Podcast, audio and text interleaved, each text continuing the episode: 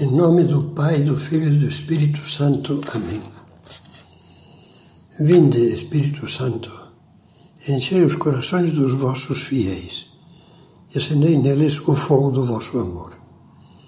Enviai o vosso Espírito e tudo será criado, e renovareis a face da terra. Entramos agora num novo capítulo desta série. Esta série é chamada A Porta da Humildade. Nesse capítulo vamos ter meditações breves que nos ajudem a compreender atitudes concretas de humildade. A humildade, poderíamos dizer, é uma pedra preciosa dotada de muitas facetas, cada uma delas com suas cores e seu brilho particular. Nesta parte da série, procuraremos meditar várias dessas cores, dessas facetas. Primeira meditação desta parte. Pronto para ouvir, tardo para falar que seja cada um de vós pronto para ouvir, mas tardo para falar. São palavras do apóstolo São Tiago, o menor, no primeiro capítulo da sua carta. Ter a boca, a boca aberta impede de ter o ouvido aberto. Fazia apenas ano e meio que eu tinha sido ordenado sacerdote quando recebi a incumbência de atender semanalmente alguns trabalhos pastorais numa pequena cidade que ficava exatamente a 100 quilômetros do lugar onde eu morava. Toda semana pegava o trem, ia para lá onde passava dois ou três dias. Quase todas as vezes aproveitava a viagem para visitar o bispo daquela diocese um ancião simpático que gostava de evocar episódios da sua infância, nos tempos de seminário, as vicissitudes do seu ministério episcopal. Depois de um ano, o chanceler, chanceler da Cúria, bom amigo meu, contou-me: Outro dia, Dom Fulano disse-me que você tinha uma conversa muito agradável.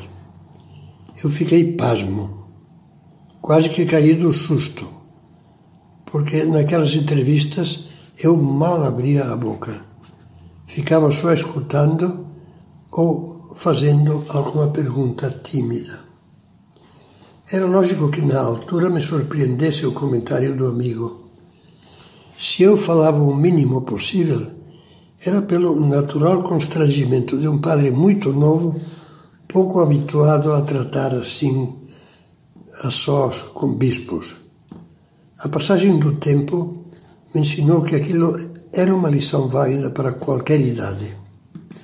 Mas uma lição que, conforme amadurecemos na vida, só pode ser entendida e praticada passando pela porta da humildade.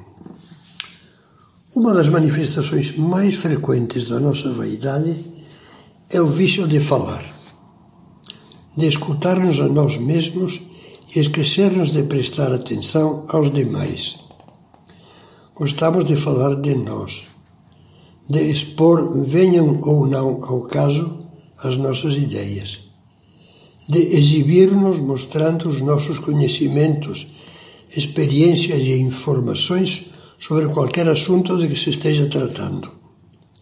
Costuma ser uma atitude inconsciente quase mas prova o fundo de vaidade que há dentro de todos nós. Ouvir os outros é uma humildade.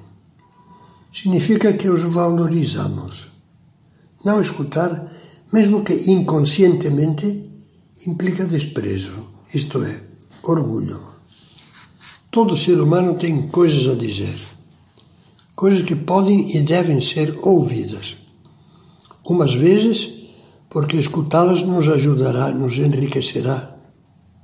Outras, porque a pessoa precisa simplesmente de um ouvido que lhe preste atenção com respeito e carinho. Pode nos ajudar a tirar proveito desta reflexão, fazer um exame de consciência com dois conselhos que dá São José Maria no seu livro Caminho. Primeiro diz: Pouco firme é o teu caráter, que ânsia de te meteres em tudo. Obstinas-te em ser o sal de todos os pratos. E não te zangues se te falo claramente. Tens pouca graça para ser sal. E não és capaz de desfazer-te e passar inadvertido à vista como esse condimento. Falta-te espírito de sacrifício e sobra-te espírito de curiosidade e de exibição. O segundo pensamento é muito breve. De calar, não te, não te arrependerás nunca. De falar, muitas vezes.